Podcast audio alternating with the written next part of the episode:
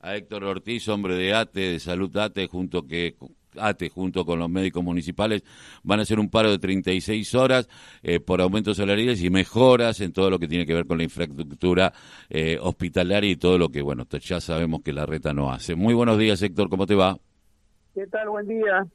Carlos Tafanel te saluda. Héctor, bueno, o paro por 36 horas en conjunto con la, con la Asociación de Médicos Municipales de Cava. Sí, sí, por supuesto, viviendo esta medida, creemos que es justa, este salarios nosotros por debajo de la línea de pobreza, eh, excedidos en trabajo, nos dejaron sin enfermeras cuando tenemos salas totalmente este, con falta de recursos humanos. La verdad que preocupa la falta de atención a, este sector que es tan importante, que hemos paliado, que nos hemos enfermado, eh, que hemos fallecido, porque han fallecido alrededor de 40 enfermeras, y la verdad que la falta de reconocimiento del gobierno en la ciudad a cargo de la reta todavía seguimos sin comprenderla. Eh, tenemos, eh, se, se, acerca el invierno y con esto puede haber un repunte del COVID más allá de la vacunación que ha sido eh, por lo menos efectiva en, en, la, en, la, sociedad argentina, pero bueno, tampoco tenemos que relajarnos, sabemos que pueden aparecer nuevas variantes, nueva, eh, pero lo cierto es, eh, este paro de 36 horas, como siempre en, en el caso de la salud, va a ser con guardias. Sí, sí, por supuesto. El paro empieza hoy al mediodía, este, hasta el jueves cero hora. Las guardias mínimas se respetan, las urgencias también. Lo que no va a haber es consultas externas y operaciones programadas. Mm. Este, sí, tal cual vos lo decís, también la pandemia pareciera que terminó para el gobierno de la ciudad. Hoy vemos que influenza, que el virus de la influencia, la gripe sigue dando vueltas y realmente vemos cada vez más compañeros con, con síntomas de gripe. Y sabemos que en el mundo también hay una nueva mutación, una nueva variante, la XE, que está empezando a florecer en todo en otros continentes y siempre pareciera que somos ajenos a esto hasta que llega a nuestro país, ¿no? Y sobre todo en la ciudad de Buenos Aires que parece que él siga, siga, siga, siga, ¿no?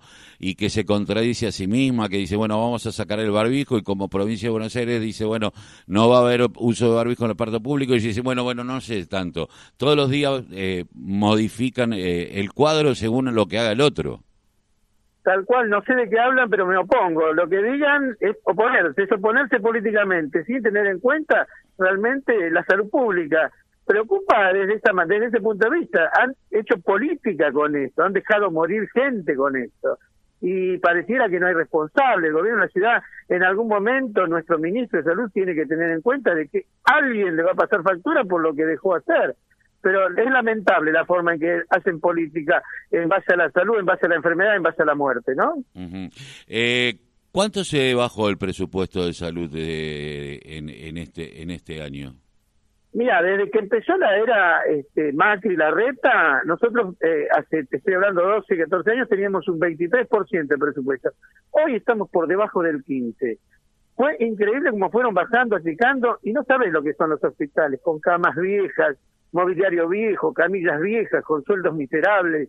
La verdad que este, es terrible como, como cada día más yo creo que esta mentalidad empresaria apunta a que la salud sea privada, como la educación, pero no, nosotros los trabajadores vamos a defender porque el ciudadano necesita salud de calidad y de excelencia, ¿no?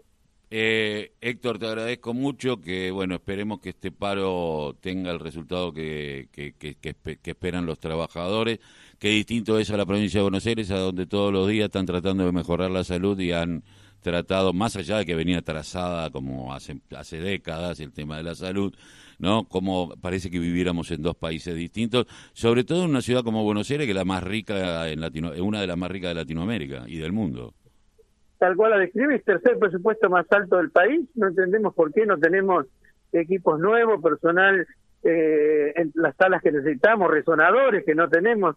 Creo que hacemos negocio con, con el alquiler de, de tomógrafos, de resonadores, porque es más negocio. Algún empresario debe estar haciendo negocio con estas cuestiones, ¿no? Y como las empresas tercerizadas, como es mantenimiento, limpieza, que figuran figuran tal vez este 100, 100 en, en, en, las prestaciones y, y, laburan 5, qué sé yo, por darte un ejemplo. Así hacen negocio con el Estado. Son un gran kiosco para estos gobiernos empresariales. Héctor, te agradezco mucho que hayas pasado por la voz el grito que les calla el silencio. Un abrazo. Abrazo grande. Héctor Ortiz, hombre de salud de ATES, que conjunto con